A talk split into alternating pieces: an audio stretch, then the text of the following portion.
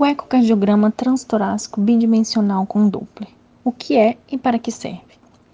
Esse exame é, na verdade, um ultrassom do coração. É um método diagnóstico não invasivo que é realizado, em geral, com o um paciente deitado, onde um transdutor com gel é colocado sobre o tórax do paciente.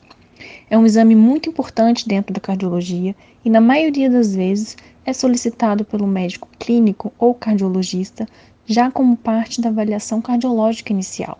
Não é necessário jejum ou nenhum preparo especial.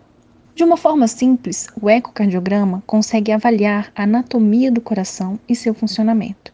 São realizadas, por exemplo, medidas das câmaras cardíacas, avaliação dos fluxos através das válvulas do coração, e desse modo podem ser detectadas alterações estruturais e ou funcionais do coração. Através desse método, podem ser avaliadas queixas comuns de falta de ar, cansaço, inchaço nas pernas, palpitações e dor no peito. Também podem ser avaliados os sopros cardíacos, os efeitos da pressão alta no coração e a investigação de causas de arritmias.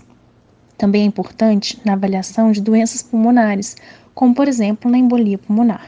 Lembrando que esse exame também pode ser solicitado como parte de um risco cirúrgico ou mesmo de um check-up cardiológico.